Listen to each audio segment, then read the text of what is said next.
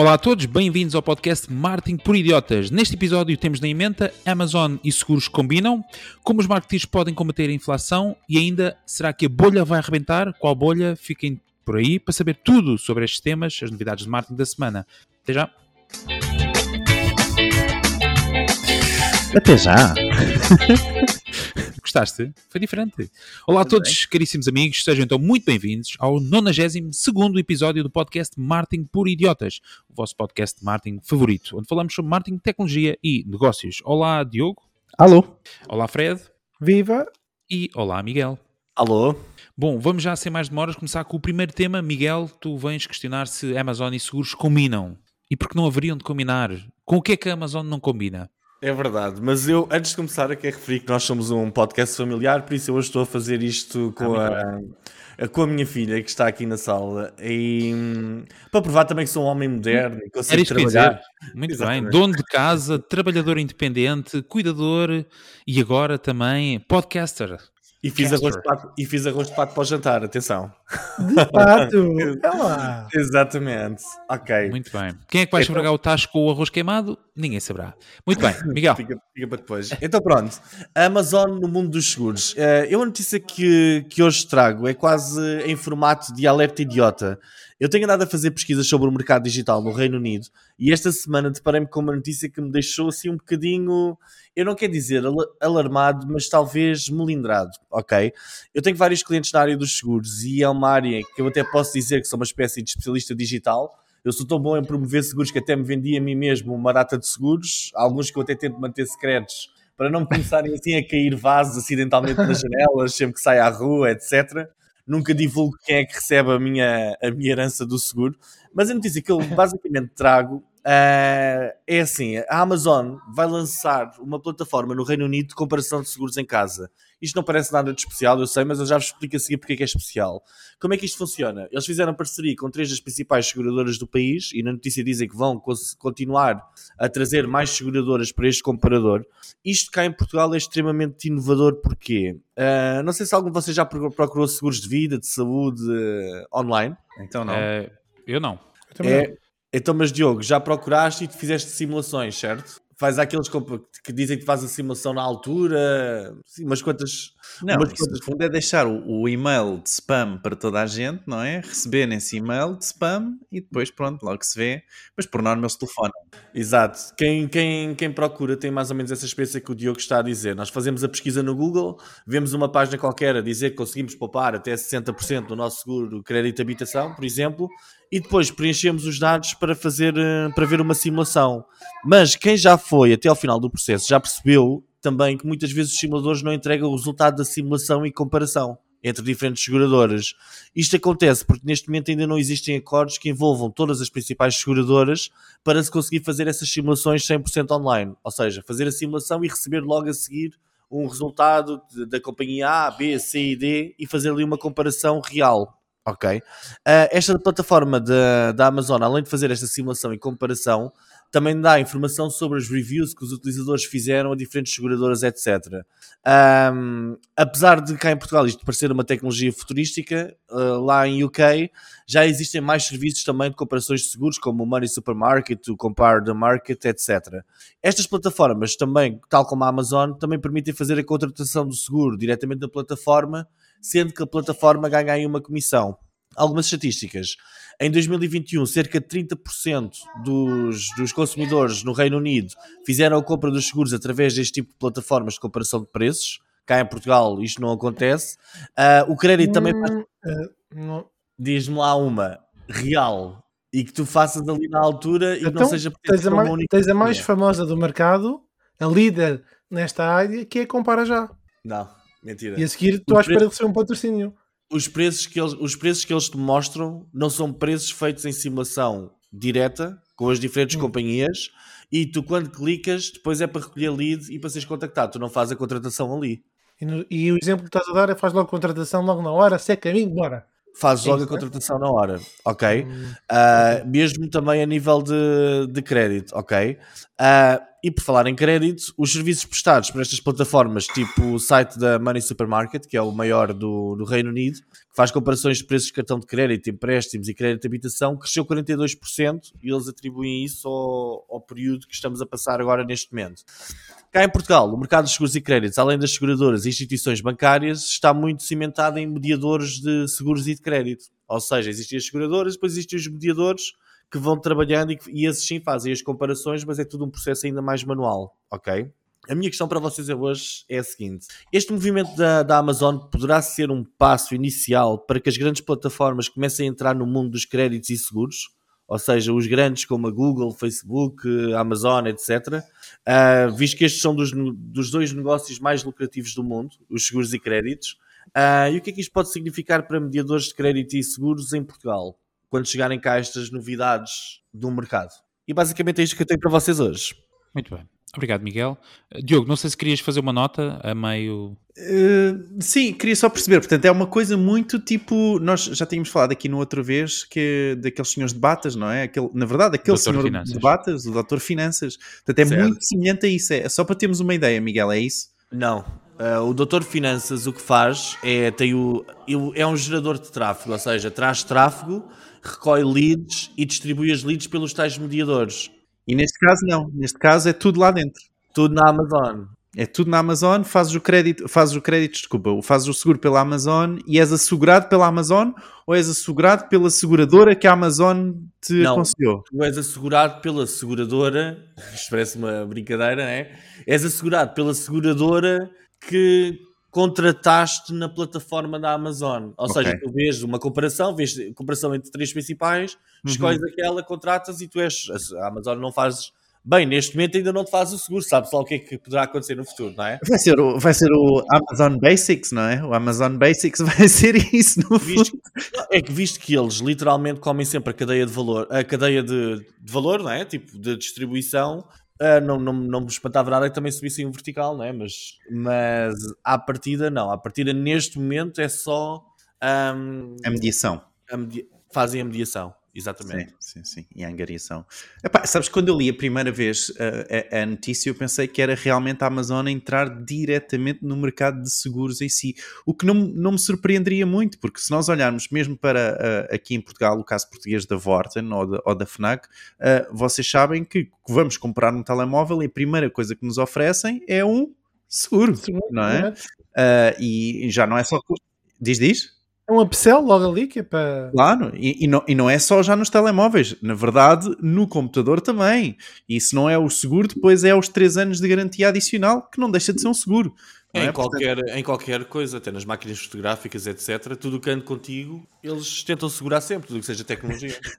Tudo que andar com o ser humano tem uma probabilidade de partir grande, não é? Então, então comigo, comigo eles conseguem sempre vender-me isto. É como ir ao café, pedis um café e o senhor perguntar se queres um bolinho. A mesma coisa. É, hoje é, faz parte do. Espera, oh Fred, agora eh, a comparação não sei se foi, mas Não, eu gosto dessa sugestão do. Foi Foi gira, foi gira, foi gira. O, o Miguel é aquele que vai lá, compra uma pena USB de 10 euros e compra um seguro de 30 para, para a pena não estragar. Bem, isto para dizer o quê? Que não me surpreenderia muito, no sentido em que estas, ah, ah, no caso da Vorten até fui confirmar, e no caso da Vorten ah, são parceiros, e então na verdade eles estão a fazer seguros também para outras seguradoras, ok? Através de outras seguradoras, não são eles a fazer o seguro em si. Pá, eu não tenho a certeza, mas eu presumiria que haverão ah, ah, certas marcas que farão o próprio seguro elas, ok? Não necessariamente vai ser um, um- um intermediário para uma seguradora, ok? Diria que também é um caso possível, ou seja, é uma questão de retirares um pouco, fazeres ali umas contas, teres ali um- uma margem, vamos ver onde é que aquilo vai, e de repente estás no- no- no- numa espécie de, de- de negócio de seguros. Mas é, é a ideia, tem aqui também a minha, a minha filha a chorar, mas ah, a ideia aqui é que ah, não me surpreenderia se isso, se isso acontecesse, porque é um passo, é só mais um passo, porque eles já estão a vender muita coisa, não é? Ahm, mas neste caso aqui, de uma forma de muito de, nesta de agregador mediação, fiquei realmente uh, uh, surpreendido. E eu, eu diria que é este, é este ponto que estávamos a falar ainda há pouco, que é, não me surpreende que daqui a um ano, dois anos, não é? Tal como eles fizeram com, e fazem, a Amazon faz com os seus produtos, não é? E chega, vê os produtos que mais vende e de repente faz uma réplica muito semelhante, hum, seja onde for, manda fazer uma réplica muito semelhante ao produto que mais vende e vende mais barato, como a Amazon Basics, não é? Portanto, isso acontece com capas, por exemplo, para computadores, etc. Aliás, a, a, a Amazon até já foi processada por causa disso. Anyway, não me surpreenderia que a Amazon, no futuro, depois desta mediação e perceber o que é que os utilizadores mais querem, não é? Mais subscrevem, otimizassem e criassem eles o próprio produto porque uh, uh, não, não estou a ver assim um grande impedimento, a não ser que depois seja uma cena de monopólios, ou pronto, e aí, sendo no UK, por exemplo, agora vamos ter ali uma notícia, por exemplo, do, da Meta, que também teve que vender a, a Giphy, não é? Acabou por vender a Giphy para não entrar no, no, no tribunal e não continuar no tribunal, mas isso são outras contas. Bem, certo. Um, Desculpa, estou a divergir, sim. É, e, e quanto, quanto aqui às mediadoras de crédito, pá, eu, eu, não sei, eu pelo menos o que eu gosto no, no serviço de mediação é o facto de alguém tratar das coisas por mim, ok? Eu, eu uso mediadores de seguro e a partir do momento em que uso mediadores de seguro, para mim faz toda a, a, diferença na minha vida, porque de repente todos os meus seguros eu falo com a minha mediadora e ela trata-me das coisas todas, e isso para mim é um valor que neste momento fazer um seguro online não existe. Muito bem. Obrigado pela nota. Fred, partilhas de, do movimento que a Amazon pode estar a fazer? Ou qual é a tua opinião acho, sobre? Acho muito interessante, tem o poder e capital para isso. Tenho uma pergunta para o Miguel, mas calma, Miguel, já lá vou. A dizer que descobri, graças já aqui ao tema, Miguel, que já abre, abri portas, que existe uma associação de fintech e insurtech em Portugal. Sim, senhor. Portanto, que é insurtech na prática, é, um, hum, são empresas que tornam o processo de compra de todos os tipos de seguro cada vez mais fácil e mais convenientes, foi um bocadinho que o Miguel esteve a referir, só que com a ideia que ele falou de empresas que têm propriedade, portanto têm um produto para eles e não são intermediários. Em todo o caso, Miguel, tenho aqui uma questão. A Seguros logo não é um exemplo desses, porque tu entras no site, fazes diretamente faz a simulação o... e tens... Mas faz o seguro da logo. Tu, que, tu queres é um não é? geral. É? Sim, certo. Não, a ideia é os comparadores, é que tu comparas a Tranquilidade, a Zurique pois, e tal, pois, tudo no mesmo site e vês as informações todas sim, e dizes eu quero este, pumbas. Isso ainda não existe neste sim, momento. Pois, pois, estou a perceber. Uh, faz sentido. Que o que pode ser uma oportunidade de negócio incrível para o primeiro que consiga fazer com duas ou três seguradoras. Vamos fazer amanhã. Eu, por acaso, eu quando estava a fazer eu pensei, isto era uma boa startup. Mas eu não queria ser o site, eu queria ser o tipo que faz a API que depois distribui pelos sites todos. Isso é um grande negócio. Olha, fiz uma palestra no Digitox uh, este ano, no princípio do ano, precisamente cujo tema era a economia da API, onde dei inúmeros exemplos sobre como é que muitas empresas estão fazer dinheiro só com base nisso. Vamos é já apagar esta parte do, do podcast, Diogo. Apagas depois no fim. Para não haver espertinhos. E posso agregar ainda mais valor porque trabalhei durante 3 anos com a Mafre Seguros, a desenvolvimento da aplicação mobile. Estou logo, parece dois já a vender. Não, Olha, Fred, és o cofundador. Bora. Não, não, Vamos os dois. Há uma coisa engraçada e uma curiosidade para os nossos ouvintes. Uh, e que o Miguel disse há bocadinho, vou só dar uns números. Se vocês colocarem na Google, uh, high, portanto, qual é que é o negócio que tem maiores margens de lucro, mas fizer essa pesquisa em inglês, uh, primeiro vai aparecer seguros, 54% é a média das taxas de lucro de, dos seguradores.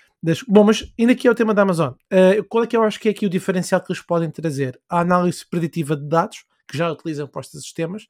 No caso deles, iam usar essa análise preditiva para identificar os fatores de risco, uh, eventualmente para gerir uh, vários tipos de sinistros e prémios, e se calhar, quem sabe, isto não tenho certeza, vou aqui devagar, introduzir aqui tecnologia blockchain para gerir base de dados num sistema comum e eliminar erros. Isso talvez ainda era um diferencial cada vez maior.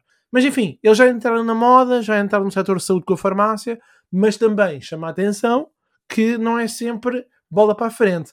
Quando foi no tema dos supermercados, neste caso da Amazon Fresh, abriram no Reino Unido e depois fizeram marcha atrás e fecharam algumas lojas. Portanto, nem tudo é sempre para arrancar. Quando não é lucro, também eles sabem sair. Muito bem. Então achas que aqui pode ser só uma, uma questão teste. de tentativa?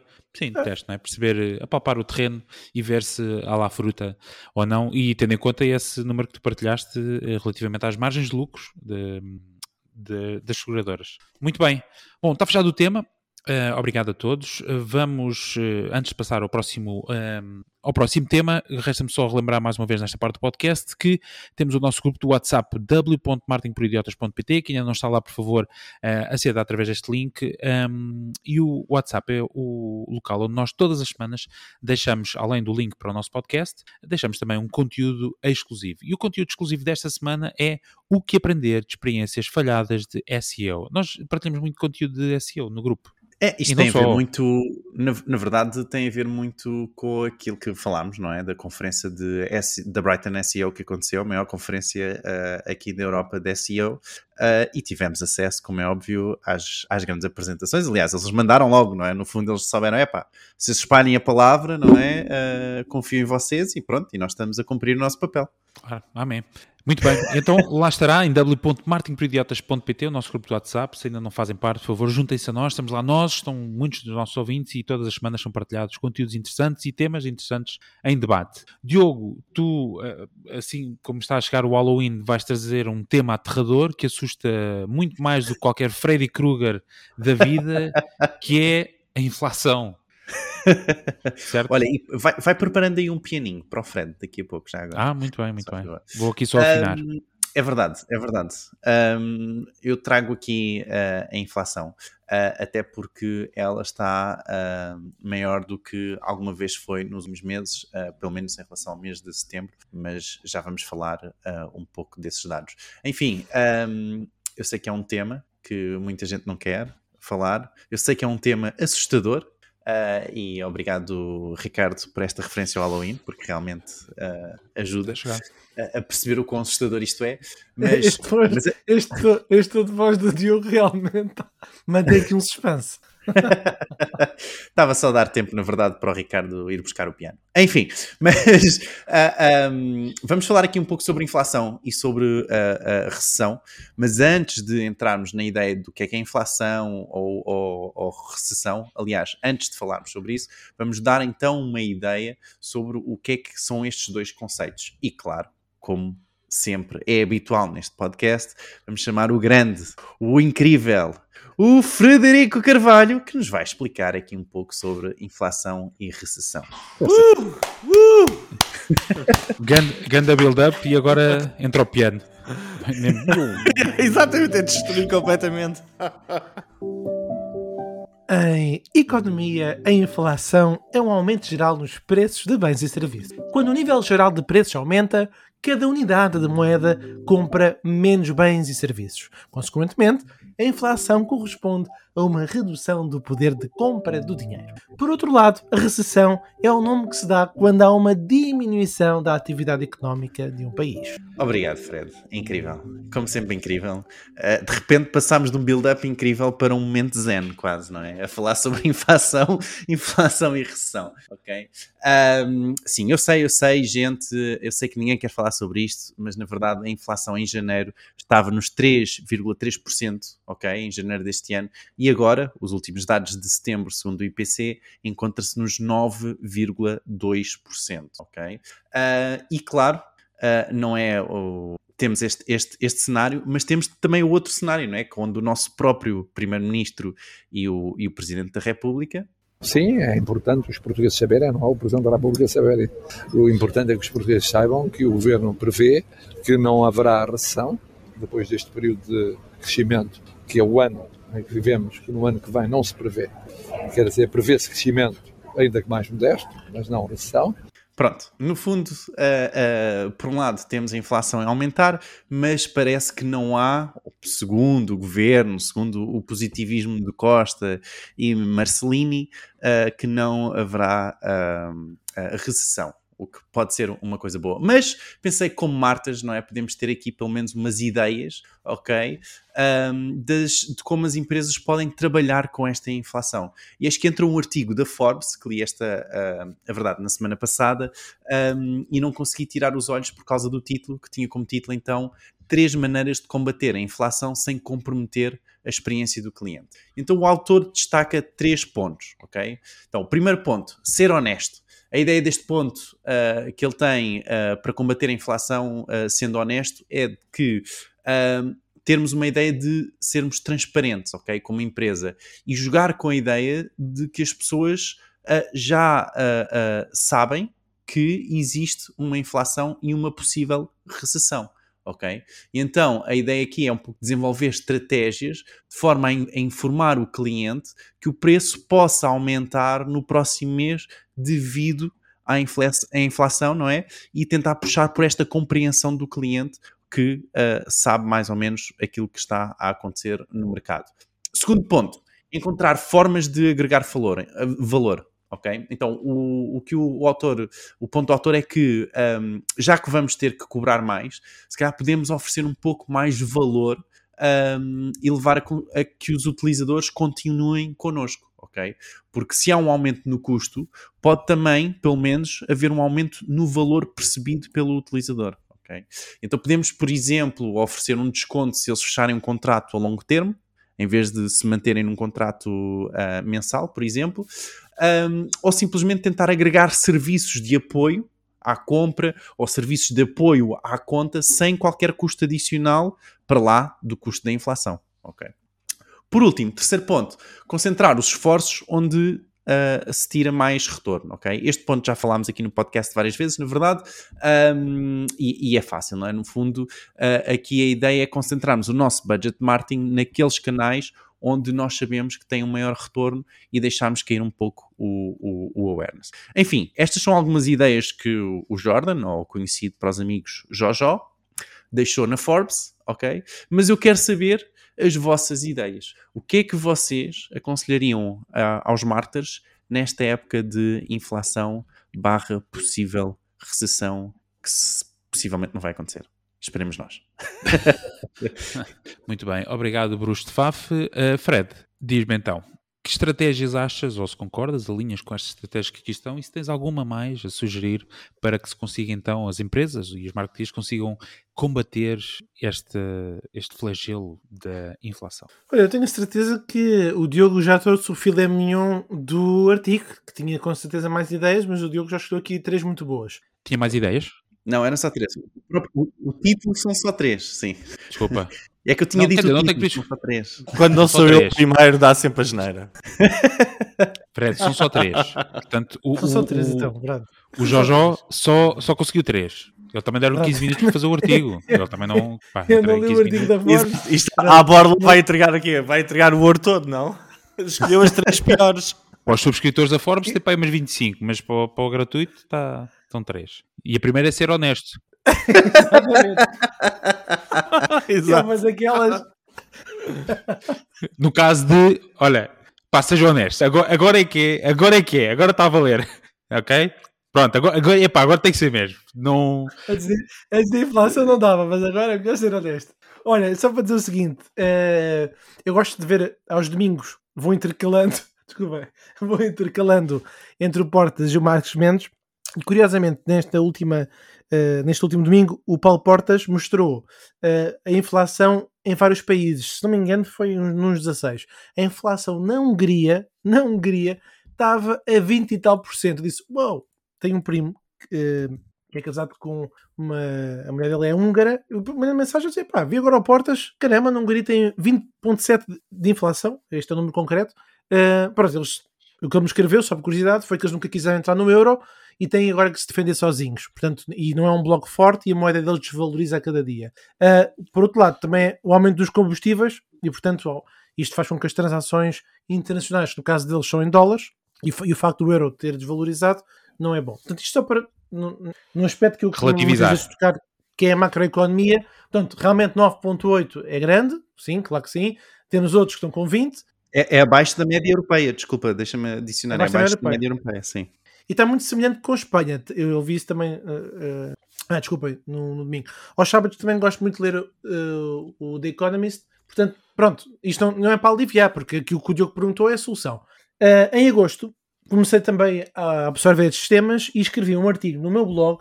e este tem, é uma curiosidade apenas só em relação ao, à consequência que este artigo trouxe para o tráfego geral do site. E o artigo chama-se Side Hustles em Portugal, as bases de ganhar dinheiro. Claro que o tema é logo né, aqui um clickbait grande. Mas este artigo passou, ultrapassou todos os artigos que eu, escrevo, que eu escrevo todas as sextas-feiras, um artigo relacionado com a área digital, este aqui eu saí um bocadinho fora desse espectro, fui um bocadinho ma mais alargado, e hoje, quer dizer, hoje, desde agosto, que é o artigo que tem mais visitas ao site. Uh, entretanto, como este não é um tema que eu trato no meu blog, eu escrevi no Teletrabalho Web três artigos sobre este tema de side hustles. Portanto, a solução, e a única que eu vou dar, é esta. Um, eu acho que uh, nos últimos três meses falou-se muito de um conceito que talvez mais ampliado pelos americanos do silence quitting, ou seja, pessoas que saem, estão fartas de trabalhar, pronto, e uh, os argumentos consideram ser de uma vida diferente daquelas que levam até agora, pronto, isto agora daria um podcast só por si, mas como isto é um tema que é as pessoas procurarem outros desafios profissionais que as preencham, eu, eu recomendo ver, ler estes artigos, claro que eu estou aqui já a gerar tráfego para, verbal para quem quiser visitar aqueles artigos, mas acima de tudo para dizer o, seguinte: o que as pessoas mais vão refletir agora com a inflação é poupar, otimizar custos e avaliar oportunidades para poderem manter a sua qualidade de vida e o seu conforto noutros desafios profissionais, seja um, um de dois contextos. Opção A, mantém o trabalho que têm e lateralmente vão tentando fazer um build-up de outra coisa que gostem. Opção B, saem mesmo, tendo alguma retaguarda ou não, e lançam-se para um desafio profissional, cá em Portugal ou fora, que mas Fred, só para perceber bem, o que tu estás a aconselhar aos martyrs é abandonar o, o, o seu trabalho, é isso? É esse o teu conselho? Não, vou, vou reforçar duas, opção, duas opções. Opção A, mantém o que já tem, mas à parte avaliam outras oportunidades que, que as satisfaçam, que sejam mais transformadoras. Ou opção B, realmente vão para, para um caminho que é aquele que eles gostam. Agora, o que é que eu quero dizer? Atenção que podem manter o que já fazem. Por exemplo, Sim, mas, sai do trabalho parece, da agência operacional... Que a ideia que estás a dar, desculpa, parece-me que a ideia que estás a dar é que parece que não... Que, que o mercado está tão mau que mais vale deixar de ser mártir com aquela empresa, oh. a empresa já não dá para fazer nada, é isso? O Diogo, ele está a dar um exemplo da perspectiva do, do marketeer, não é? Do que é que poderá fazer para, para ele próprio ter mais rendimentos, pelo que eu percebi. E o que o Fred está a dizer até me faz sentido. Na crise, na primeira, na crise de 2008, o Passos Coelho disse ao pessoal todo, vocês têm de trabalhar mais, não é? Ele não disse assim, mas as pessoas não sabem dizer isso. Mas. Sim. não, não, mas atenção, mas atenção porque eu, eu gosto do que ele disse, e o que ele disse mudou a minha vida, porque eu percebi-me, tenho que começar a trabalhar mais, tenho que começar a ter side hustles para começar a fazer mais dinheiro. Ou seja, existe um bocado essa ideia de que dizer às pessoas, epá, vocês têm de trabalhar mais, têm de ter side hustles é uma coisa má. Eu pessoalmente sou daqueles que acham que é uma coisa boa. Mas pronto, é a minha Ricardo, opinião. Ricardo, diz lá, Ricardo, diz lá. Não, não, não. Estou tá, aqui a tentar pegar no contexto, porque de facto acho que a notícia do Diogo, que ele não vai corrigir porque eu não estou errado, é no contexto de, do ponto de vista do marketing que está dentro da empresa e que está, que está agora posto com estes desafios, não é? Porque ele próprio, na sua empresa, teve aumentos de custos de produção, de custos de distribuição, etc. Portanto, eventualmente vai ter que eh, transpor esta inflação, este aumento de custos para os seus serviços. Então, de que forma é que podemos aligerar isso um, sem pôr em, uh, ou sem comprometer a experiência do nosso cliente. E daí virem as três sugestões: o ser honesto, no fundo, é ser transparente com o cliente e demonstrar que de facto aqu aquela empresa, aquele produto, aquele serviço também foi impactado pela inflação e eles vão ter que fazer um ajuste do preço. Um, a outra é encontrar precisamente formas de agregar valor, uh, e precisamente como o, o, o, Diogo disse, e muitas empresas em Portugal já, o fazem, que é dizer, bom, nós conseguimos manter estes preços, mas vamos precisar de um compromisso maior, portanto, uh, dão um desconto para manter o preço, mas obrigam a que façam um compromisso de dois ou três anos. Um, e por último é, é, é, o chamado cortar as gorduras, que é focar, obviamente, nas áreas de negócios ou nas componentes de marketing que nos trazem maior retorno. Fred, a abordagem que tu trazes é, obviamente, o, os desafios com que os marketeers se põem e tu falaste de um tema que acho que nós já falámos aqui no podcast, que é do, no, no do Silent Quitting, até demos outro nome para isso, mas que é de muitos marketeers se estarem a questionar, e não só marketeers, outros profissionais, de nestes momentos não é, de grandes desafios, de inflação, de grande instabilidade no mercado um, económico, mercado económico, mercado, espaço económico, chamamos assim, um, que tipo de abordagens é que as pessoas podem tomar face a estas dinâmicas novas que existem? E de facto, os side hustles são dos uh, grandes, um, grandes movimentos que, que, fazem as pessoas questionar de facto muito daquilo que têm como seguro hoje em dia. Portanto, isto para dizer o quê? Uh, são duas abordagens, mas acho que o teor do. Digo eu, Diogo, se eu estiver errado. É isso, é isso, não, era, era essa a minha questão. Daí, daí eu estar aqui a dizer, tipo, se era, se era esse o conselho, era abandonar, tipo, é olha, esquece, não há nada a fazer. Também pode ser, é do tipo, é, é, é, é tipo, e pronto, o avião vai cair, a gente carrega naquele botão e psh, eject. Pronto, e agora, olha, siga. Alguém que, alguém que limpa os destroços. Uh, mas Fred, então se olhasses do ponto de vista da empresa, tu, por exemplo, na, na, tu, na tua empresa, não é? Porque tens uma empresa, és profissional uh, liberal, um, é assim que se diz, não, não quero estar a ofender ninguém. És um profissional por conta própria, tens desafios, acredito eu, seguramente, com, com o aumento de, de custos. Tu reveste neste tipo de estratégia, bem, no ser honesto é um bocado ser transparente, mas eventualmente tiveste que pensar em novas formas de conseguir uh, ter que fazer refletir o aumento de custos e, e o esforço desta inflação em alguns dos teus serviços. Presumo eu, ou talvez não. Se calhar estás num setor que uh, pronto, não é tão impactado pela inflação, pode ser o caso. Uh, bom, eu diria o seguinte: é assim, uh, em todos os países, mas agora pensando aqui em Portugal, considerando que há aumento de preços e as pessoas normalmente começam a fazer reflexões sobre as suas vidas, a primeira coisa a avaliar é, é quais são as medidas de apoio do governo. Desculpa. Meu Deus, camarada. Pensaste nos 125 euros, não foi? E teve não, alguma graça. Exato. Já gastaste? Eu já gastei. Não recebi. Não recebi. Uh, mas pronto, o que acontece primeiro é reduzir os custos ao máximo. Isso seria, uh, ou seja, precisamente custos fixos. Isso seria uma solução óbvia, mas é onde, importante. Tu, é onde tu estás a focar, por exemplo. Uh, eles, eles já estavam limitados, portanto, essa é uma preocupação. Eh, não, a, a, a, minha principal preocupação, como aquelas que eu também tenho recebido de pessoas próximas que trabalham na indústria, é como evitar uh, a perda de rentabilidade. Porque essa, ela vai acontecer, é só se, nós trabalhamos na indústria do conhecimento, a grande maioria dos profissionais com quem eu trabalho, portanto é só como evitar essa redução de rentabilidade, porque a rentabilidade permite uma previsibilidade. Essa previsibilidade tem a ver depois a ver com custos. Mas claro, mas voltando aqui ao princípio, que é para muitas pessoas que ainda não fizeram isso na fase da pandemia, já houve já muito encolhimento nisso, mas depois para muitas empresas houve uma subida porque tiveram que escalar rápido. Quer dizer, fora daquilo que eu faço, mas eu estou a pensar, por exemplo, no caso da minha irmã, ela trabalha em Palma de Maiorca, na EasyJet, e a EasyJet disse: Olha pessoal, venham, mas é para Lisboa, isto é um, é um facto, porque nós estamos a precisar de pessoal aqui já ontem. Pronto. E, vamos, e estamos a crescer, portanto venham para cá um tempo e o pessoal da Amsterdão também, porque isto de repente é uma loucura, isto, Natal, pronto, mas só para dizer o seguinte, há outras indústrias, não é, que sim, tiveram sim. uma queda fora da pandemia, mas agora estão uma subida, nem todas, mas sem ser a TAP, essa não teve uma subida vertiginosa, mas nem já teve uma De custos não teve? Ah, de custos, sim, de custos. Ah, tá, desculpa, estavas a falar de... Mas de negócio, né? De, de negócio. Mas pronto, só para dizer que são realmente duas perspectivas diferentes. Mas é isso, redução de custos e depois não perder rentabilidade numa fase que também nós não sabemos bem quanto tempo é que vai durar. Portanto, é manter-nos à tona da água para algumas empresas. Não sei se é o, será o caso dos nossos ouvintes. Muito bem, excelente, Fred. Uh, Mantém-se válido o teu artigo no teu blog sobre Side Hustle, que vamos ajudar aqui a manter-se como primeiro nos não, mais não, lidos. Não e que... Não, mas faço questão. É, e, vamos, e, vamos passar ao Miguel, que está numa situação uh, praticamente.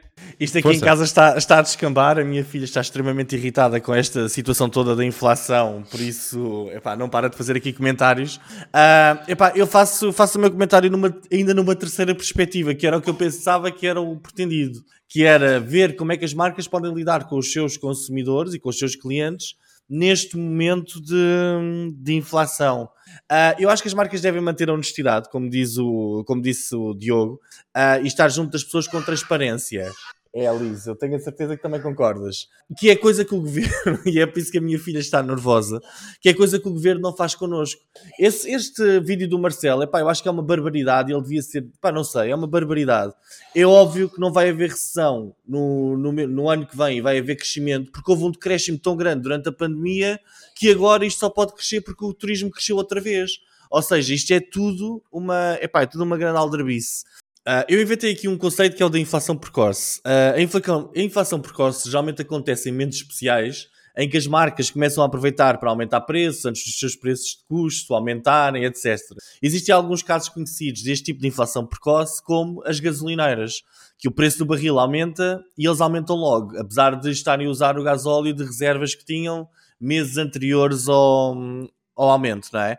Uh, no dia anterior ao Black Friday, geralmente o preço, a inflação precoce acontece porque o preço aumenta, como o Ricardo disse no início, em, para, em aumenta para o dobro e depois os retalhistas automaticamente fazem um desconto de 50% para garantir que os compradores neste dia tão especial não saem prejudicados. E finalmente, o mais, o mais perigoso, que é esta inflação precoce em que os retalhistas percebem que podem aumentar os preços porque basicamente já toda a gente a fazer o mesmo. Uh, eu acho que nesta altura os marketeers uh, devem ter uma responsabilidade para as marcas e os marketeers vá, uh, devem ter a responsabilidade de estar ao lado dos consumidores. Nós já falámos sobre isto no passado, lançar produtos e formatos especiais que permitam poupar de forma sustentável, como por exemplo aumentar o tamanho das embalagens para o consumidor obter um desconto por volume, etc.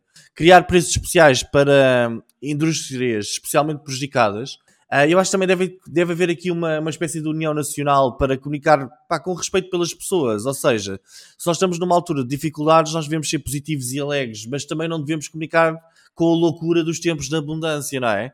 Uh, e outra coisa que eu acho muito interessante que os marketeers podem fazer para ajudar uh, as comunidades e a população é lançarem lead magnets que criem valores e ajudem os seus públicos-alvo a resolver problemas que têm neste momento. Por exemplo, seria giro se o Lidl lançasse uma espécie de um, um cabaz online ou um guia online uh, de poupança na inflação, por exemplo. Era, acho que era interessante eles lançarem uma coisa até recolherem leads desta forma. Ou uma empresa de marketing, por exemplo, lançar um guia sobre como ajudar uh, pequenos negócios gratuitamente. Ok? Acho que nós temos todos um papel a desempenhar e as marcas também têm um papel a desempenhar nesta altura e era importante que. Hum, epá, acho que era importante que o fizessem. Eu percebo que isto não é bem o, aquilo que o, que o Diogo esperava na resposta. Eu acho que ninguém percebeu muito bem o que é era para, para dizer, mas é o meu take. Obrigado, Miguel, uh, e obrigado a todos pela notícia. Um, antes de passarmos ao próximo tema, só relembrar que ainda não nos avaliou, por favor, façam-no no Spotify, Google Podcast ou Apple Podcast, é muito importante para nós.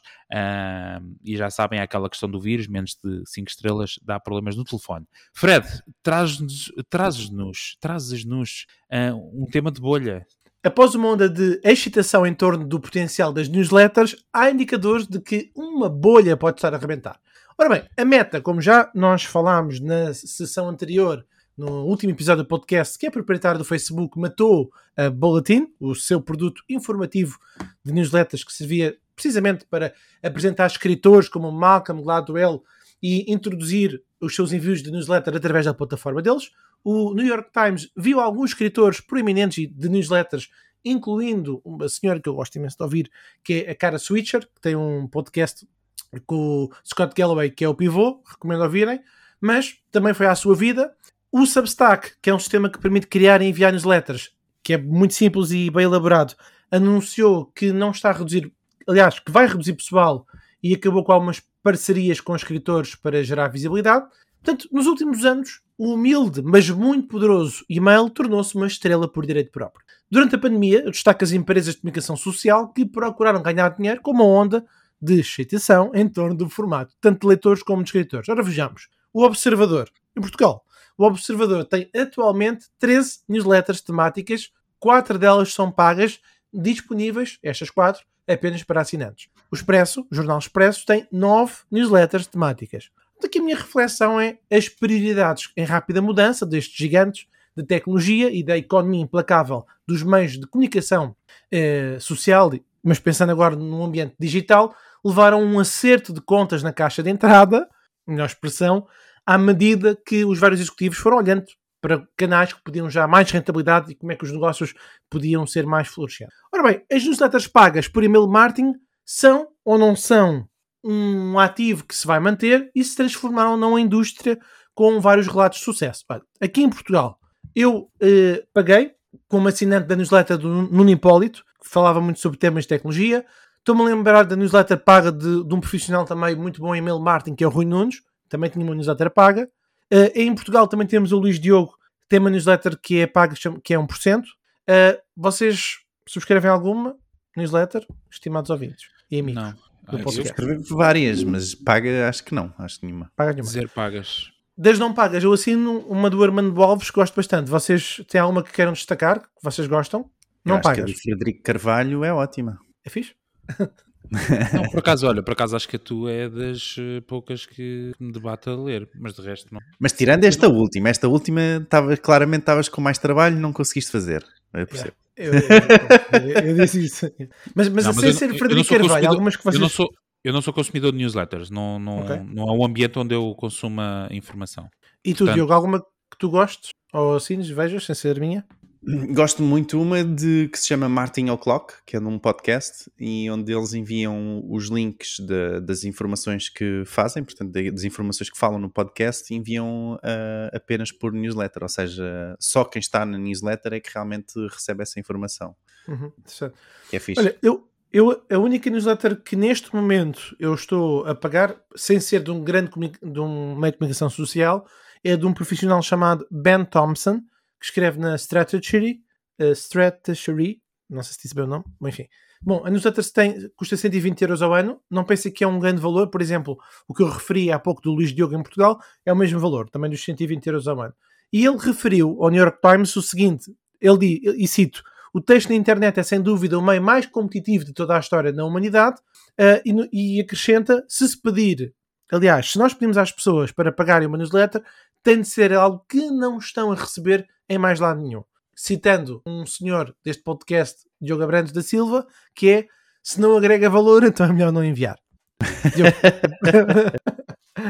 Pronto, a Strat- a Strat- Strategy é uma publicação influente sobre meios de comunicação e tecnologia. Em resumo, as newsletters fazem parte há muitos anos do kit de ferramentas de qualquer profissional de marketing, há muitas décadas, atrevo-me a dizer, e alimentaram durante os últimos anos vários meios de comunicação que ganharam fogo financeiro. Estou-me a lembrar de Axios, que foi vendida por um preço muito interessante, e já falamos também disso eh, eh, no podcast. Eh, refiro- cito também uma newsletter que eu assino, que é Morning Brew, eles têm depois uma versão que é Marketing Brew, Brew B-R-E-W, e no fundo o que ele diz é o seguinte: na pandemia todos tiveram tempo para quererem consumir, portanto agora não, é, não está na moda, não é tão quente como estava há 16 meses, e portanto, mas isso não significa que é o fim das newsletters. Uh, finalizando este, este meu tema de hoje, a Substack, que é, digamos assim, a grande plataforma que cresceu nos últimos anos, tal como outras empresas privadas que estão em fase de arranque, não revela publicamente as suas finanças ou projeções de lucro. Mas as pessoas familiarizadas com o assunto, eh, profissionais do podcast de Marketing por Idiotas e outros no meio, disseram que as suas receitas estão estimadas eh, em 9 milhões de dólares, neste caso, referente a 2021. Curiosamente, o Mailgun é o serviço de entrega do correio eletrónico. Portanto, para quem não sabe, existe um conjunto de provedores de serviço que são mais bar- baratos, o Sendinblue, SendGrid, o Mailgun, portanto, a Substack envia através do Mailgun e que, no fundo, o Mailgun reforçou que o negócio eh, editorial online e de email marketing quadriplicou, quadriplicou nos últimos dois anos. Bom, pergunta para os meus queridos colegas de painel, em reflexão para os nossos ouvintes e discussão no grupo do WhatsApp. Primeira pergunta: acham que há muitos criadores de newsletters e isso é bom? Sim ou não? Segundo, há futuro nas newsletters pagas? Muito bem. Duas questões. Agora preciso o Marcelo na primeira. Acham que há muitos criadores que cantam? Isso é bom? Sim ou não? Muito bem, Diogo. Diogo, não, desculpa, Miguel. Mi- Miguel, desculpa. Epá, eu pessoalmente dou cada vez mais valor à cu- curadoria. Eu, eu acho que a internet é um mundo de informação, existe imensa coisa, epá, mas tu conseguires encontrar alguns conteúdos de qualidade que são muito bons, torna-se cada vez mais difícil. E eu gosto desta ideia das newsletters, porque eu acho que realmente há aqui um, um valor enorme na curadoria de conteúdos, que algumas newsletters não só estão a criar conteúdos interessantíssimos, como também poderão estar a, a trazer-me conteúdos que eu de outra forma não teria acesso. Eu, muitas das notícias que vou trazendo aqui para o, para o podcast surgem de, de algumas newsletters que eu sigo e que eu de repente vejo algumas coisas interessantes. Sim, o Fred, eu costumo seguir a tua e gosto imenso das, dos Muito conteúdos obrigado. que tu envias. Ah, e para costumo receber aqui mais duas. Ah, da Hustle, alguém conhece? Ah, sim, sim. Fixe, essa. É uma boa, é uma boa newsletter de marketing de Hus- negócios. Hustler? Hustler. Hustle. É tipo de. ah, Espera. Há aí uma subtileza. Atenção. hus- Exato. Há aí uma subtileza. Tipo do side hustle. É a mesma palavra. Eh, Creio que não, mas podes continuar. Ok. Tem muito essa essa, é- essa, essa newsletter. É espetacular. Traz sempre. É, é- ela é divertida, traz sempre uma parte mais divertida, outra parte mais séria. Tem, tem, ali, tem ali vários conteúdos interessantes sobre diferentes áreas, não é só marketing digital, etc. E acho que é porreira. Ah, outra que eu gosto de seguir é TLDR. Alguém conhece?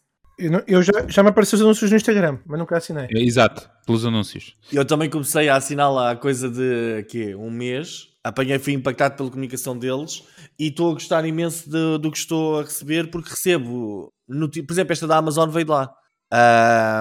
São notícias muito específicas. Eles falam tanto sobre a parte de marketing digital como da parte mais tecnológica, a nível de também de programação, um bocadinho, e de APIs que estão a sair no mercado, etc. E estou a gostar imenso. Tenho a versão gratuita, ok? Não, não tenho a versão grátis, não tenho nenhuma, nenhuma que eu assine ehm, a pagar.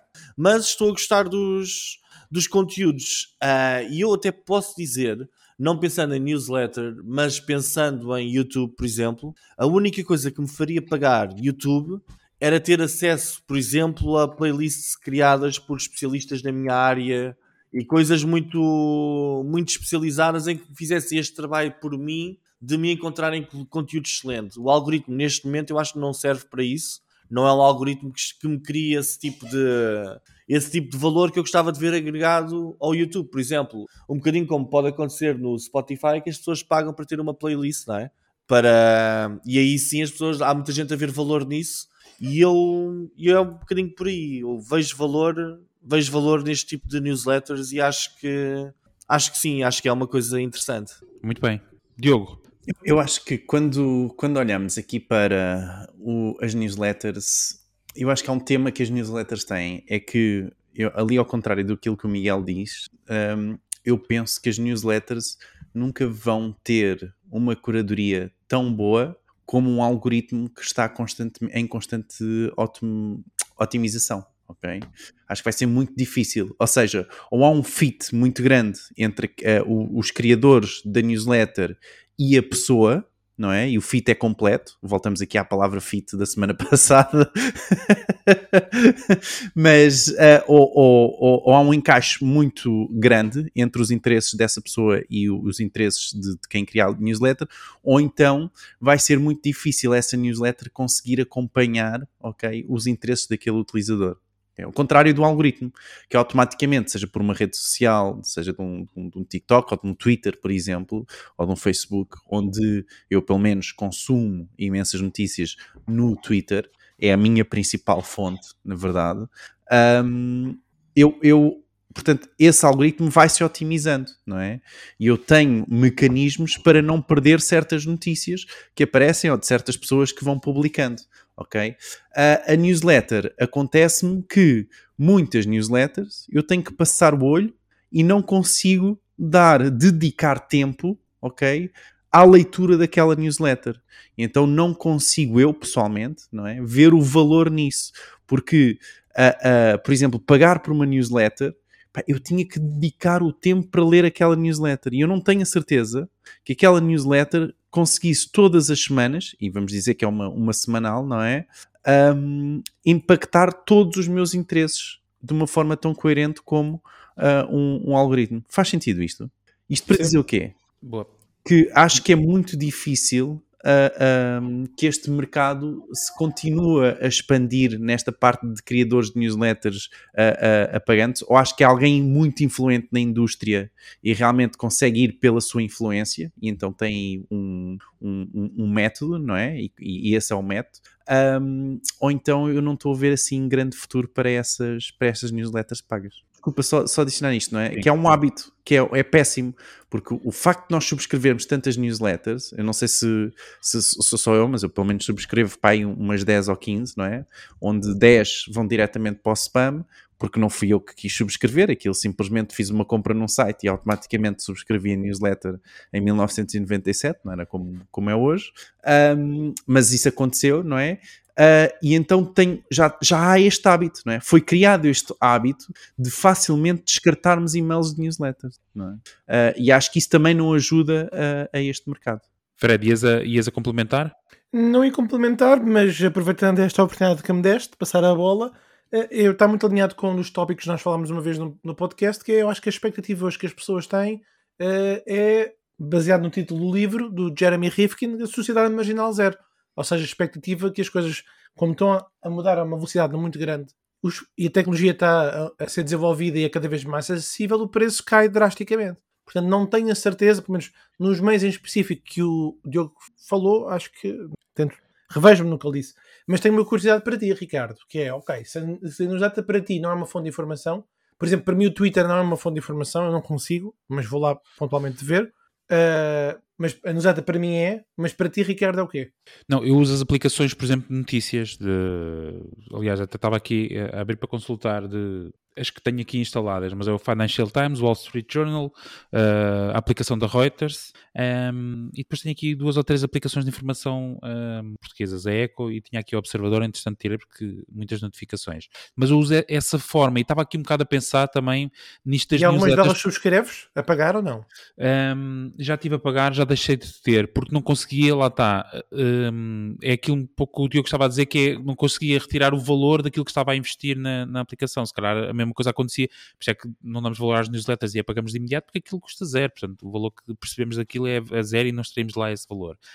Um, e eu vou dizer, até este episódio, eu sabia que se vendia, obviamente, subscrições de newsletters, mas julguei que isto fosse uma coisa super nicho, muito fechada, não, não tivesse uma dimensão assim por aí além. E, sinceramente, não acho que seja uma coisa para mim, não vejo este tipo de conteúdo, a forma como ele é uh, disponibilizado para as próximas gerações e daquilo que a gente já tem falado aqui, não é?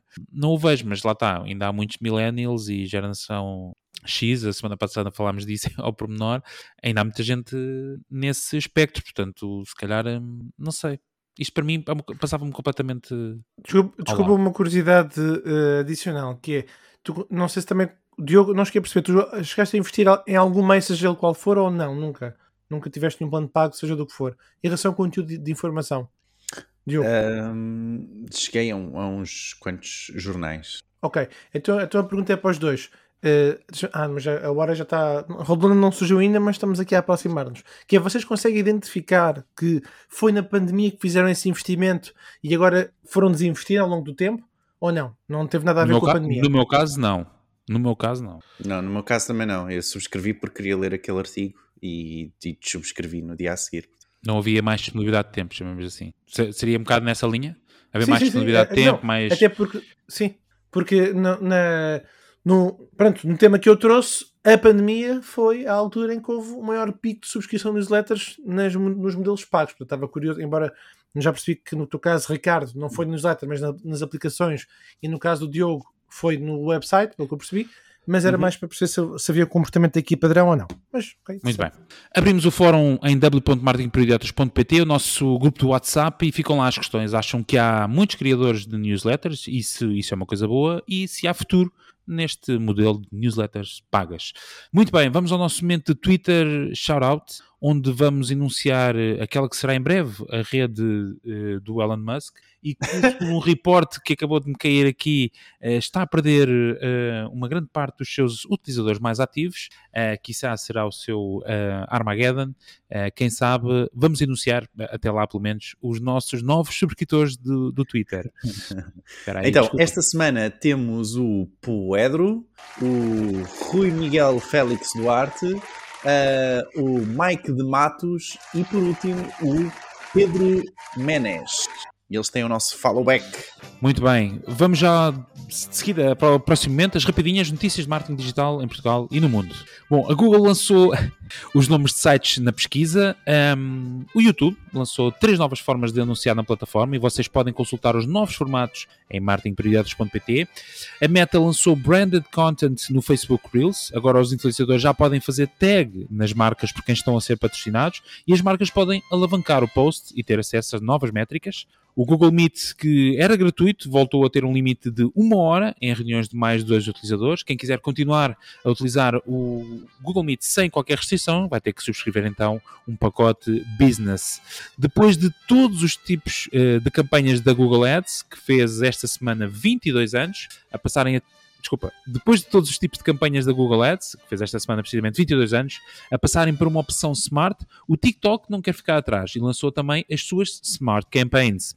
O Kanye West, ou Ye para os amigos, ah, desculpa, o rapper que também atende, atende ao telefone pelo nome Ye, chegou a um acordo para poder comprar a plataforma de liberdade de expressão incansável, o Parler. Desde o início do ano foram registradas no portal da queixa mais de 13 mil reclamações relacionadas com compras online, o que resulta numa média de 35 queixas por dia e num aumento de 5% face a 2021. E estas foram as notícias da semana. Caramba, este time Faltava é uma, incrível. faltava uma. Faltava faltava ali uma, não é? Que é o YouTube lançou o Handle, portanto agora o- uma coisa que já existe há desde 1827, o YouTube lançou agora, que é a possibilidade de, portanto, ter aquele eh, arroba e o nome do, do canal ou do, ou do criador de conteúdo para permitir uma forma mais fácil de partilhar eh, conteúdos e acho que aqui o foco será sobretudo o YouTube Shorts. Ahm, ah, e era isto, acho que não era mais nenhuma. A outra era do Google Meet que deixou de ser gratuito, mas havia mais uma que nós tínhamos aqui falado e que não estava aqui. Havia uma da, da Meta, não é? Aquela que, que a Meta vendeu eh, ou está a vender a, a sua parte do Giphy eh, porque Ah, não sim, quer ir eh, então ao tribunal com o UK Exatamente. no Reino Unido. Mas, mas é isso. Eh, esta questão das smart campaigns, pronto, não sei se as pessoas percebem, eh, sentido, uma smart campaign é uma campanha que automaticamente vai fazer a segmentação da campanha, ou seja, vocês dizem eu quero gastar 50 euros e o sistema vai gastar os 50 os 50 euros como o sistema quiser, no fundo de uma forma smart, entre aspas, um, porque eles é que otimizam para os resultados.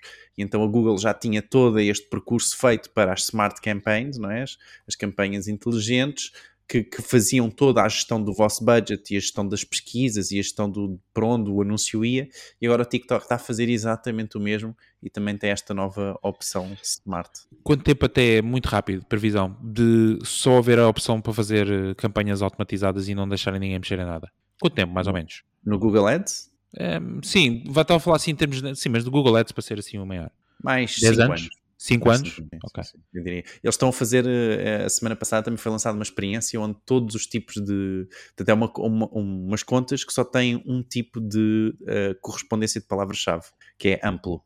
Ou seja, para quem não conhece, há, há vários tipos de correspondência. Nós podemos ser exatos e, e aparecer exatamente para aquela pesquisa, ou podemos ter, por exemplo, uma pesquisa, um, um- um método ah, amplo, e então vai aparecer para todas as pesquisas relacionadas com, aquele, com aquela palavra, ok? E depois ele vai otimizando. Exatamente, portanto, e a ideia foi da Google estar a testar é exatamente isso, é ter só esse, esse meio de pesquisa amplo e, e ver os resultados. Exato. What's the... não é? Portanto, Vamos quem ver. trabalha nesta área será interessante ver a evolução nos próximos, nos próximos tempos. Muito bem, vamos à ferramenta da semana ou estatística da semana, mas acho que esta semana é mesmo a ferramenta da semana. É, esta, epá, esta semana, eu não sei se nós tínhamos falado aqui, desculpa, ah, antecipei-me aqui ao, ao, Ah, não, Windows. foi- Touché, touché. Então, ah, o, o- esta semana eu, eu não, eu tinha-me passado, mas na- em setembro, no final de setembro, o DALI, ok, que é o sistema de criação de imagens da OpenAI, uma ferramenta também, na verdade, ah, que, que, que é de uma empresa que- onde o Elon Musk teve uma participação, ou ainda tem, não percebi bem onde é que isso está, mas ahm, a ideia é que o DALI é, um, é uma- um- um sistema de inteligência artificial que cria imagens mediante as palavras que vocês lhe derem, ok? E desde setembro, do final de setembro, que ele está já disponível para todos os utilizadores. Portanto, antes era só por convite e agora ele já está disponível para quem quiser assinar. Portanto, basta ah, lá ir e tem cerca de 50 no primeiro mês, 50 imagens para gerar gratuitas Exatamente. e mais 15 nos, nos meses seguintes. Pá, e é incrível, por exemplo, para o nosso podcast, nós podemos criar uma imagem para cada um dos episódios, automaticamente criada pelo Dali, não é? Ah, baseada nas notícias que nós estamos a dar. Estão a ver? Portanto, há várias aplicações que nós conseguimos usar e mais, eles têm um tema que é, ah, na verdade, estas imagens parece que até podemos utilizar numa forma comercial. Ok? Portanto, se nós quisermos fazer um anúncio com elas e, e, e, e, e patrocinarmos esse anúncio ou, ou, ou metermos budget por cima desse anúncio, é totalmente legal fazê-lo uh, de momento porque ele não tem uma propriedade intelectual associada. Então, Já falámos é disso aqui também no, no podcast. Muito bem, então fica a ferramenta da semana fica precisamente isso, o DALI, que é DAL, D-A-L-L-E, podem pesquisar e encontram facilmente o site uh, da OpenAI que vos leva a este projeto, que é um dos projetos que, que faz parte precisamente do projeto OpenAI uh, e que tem agora, deixou de ter essa waiting list ou, ou ser apenas convite Lista de espera. podem- lista de espera, obrigado, e passam a poder experimentar. Um, e é isso, é isso. É isso, gente. É isso. Muito bem. nós estamos a chegar àquela parte final. Ahm, Resta-me despedir e relembrarmos mais uma vez e recalcar o nosso grupo do WhatsApp, subscrever e avaliar para quem ainda não fez e o nosso site martinporidiotas.pt. Nós voltamos a ver, como sempre, na próxima semana e cá esperamos por vocês, por isso não percam o próximo episódio, porque também não. Tchau! Tchau! Tchau.